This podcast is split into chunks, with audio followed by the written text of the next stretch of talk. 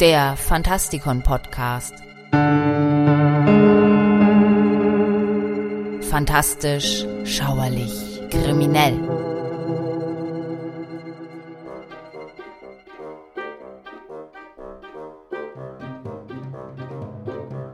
Es war der 4. Juli 1862, als Lewis Carroll, in Wirklichkeit Charles Dodgson, angeblich ein schüchterner und exzentrischer Mann, der Mathematik an der Oxford University lehrte, die drei kleinen Töchter seines Freundes Henry Little zu einer Bootsfahrt entlang der Themse mitnahm. Aus dem, was sich inzwischen aus seinen Tagebucheinträgen ableiten lässt, hat er sich spontan eine lustige und absurd ausgefallene Geschichte ausgedacht, um sie zu unterhalten. Dieser Tag ging in die Literaturgeschichte ein. Und damit begrüße ich euch zu einem neuen Beitrag in unserer Rubrik Helden, Versager und andere Ikonen. Heute mit Alice im Wunderland und hinter den Spiegeln.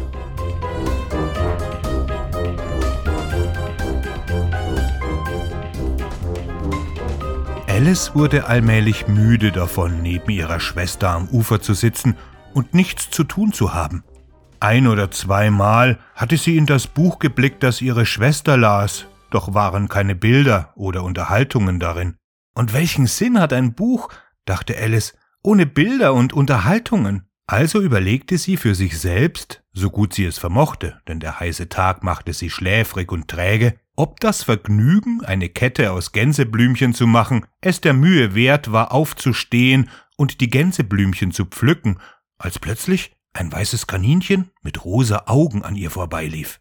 Dies war nicht allzu bemerkenswert. Auch hielt es Alice nicht für so ungewöhnlich, als sie das Kaninchen zu sich selbst sagen hörte, Oje, oje, oje, oje, ich komm zu spät. Als sie nachher darüber nachdachte, kam ihr in den Sinn, dass sie sich darüber hätte wundern sollen, doch zu diesem Zeitpunkt erschien alles recht natürlich. Doch als das Kaninchen tatsächlich eine Uhr aus seiner Westentasche zog und darauf blickte und dann weitereilte, sprang Alice auf die Füße, denn es traf sie der blitzartige Gedanke, dass sie niemals zuvor ein Kaninchen gesehen hatte, das eine Westentasche besaß, geschweige denn eine Uhr, die es dort herausziehen konnte. Und da sie vor Neugier brannte, rannte sie querfeldein hinter ihm her und kam gerade noch rechtzeitig, um zu bemerken, dass es in einem großen Kaninchenbau unter der Hecke verschwand.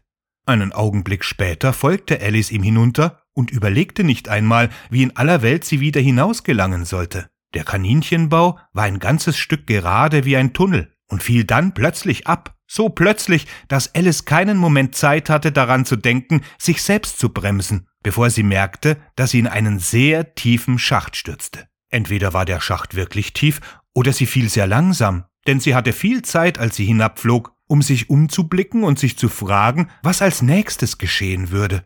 Zuerst versuchte sie, nach unten zu blicken und zu erkennen, wo sie landen würde, aber es war zu dunkel, um irgendetwas zu erkennen. Dann blickte sie zu den Seitenwänden des Schachtes und bemerkte, dass sie voller Schränke und Bücherregale waren. Hier und da bemerkte sie Landkarten und Bilder, die an Haken hingen. Als sie daran vorbeikam, nahm sie ein Einmachglas aus einem der Regale. Es war mit Orangenmarmelade beschriftet, doch zu ihrer großen Enttäuschung war es leer.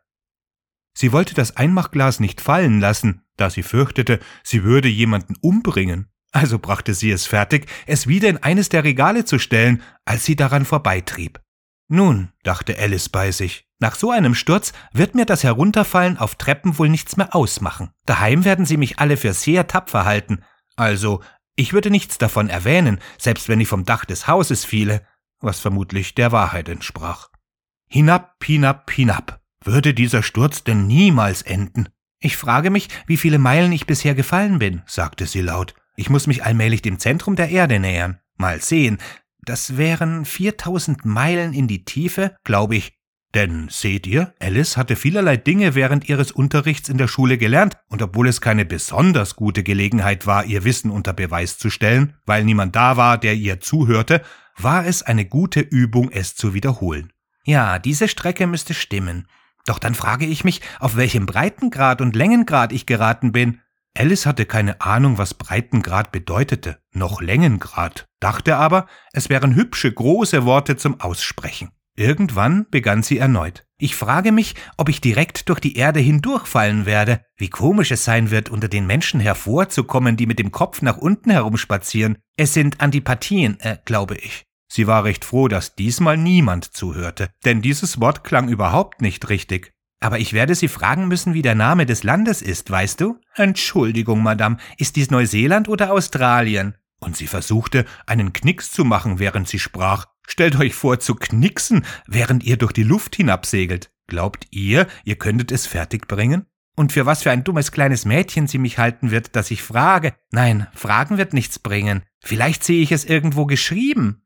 Hinab, hinab, hinab.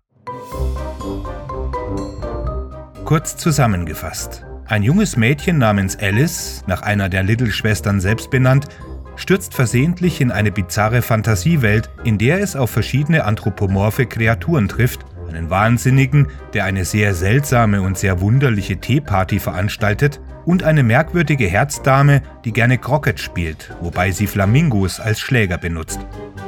Jahre später erinnert sich Carol an die Geschichte und entschied sich, sie weiterzuentwickeln. Die veröffentlichte Version, die von John Tenniel illustriert wurde, war ein sofortiger Erfolg, der von Erwachsenen und Kindern gleichermaßen geschätzt wurde. Selbst die berüchtigte, schwer zu beeindruckende Queen Victoria war amüsiert. Alice im Wunderland war reiner Eskapismus, wie jede gute Literatur. Völlig absurd und doch wunderbar bunt, erhebend und unendlich inspirierend. Aber, wie es vielleicht bei jedem erfolgreichen Kunstwerk unvermeidlich ist, sei es literarisch, theatralisch oder filmisch, wurde Carols Geschichte in den kommenden Jahren einer immensen Prüfung unterzogen.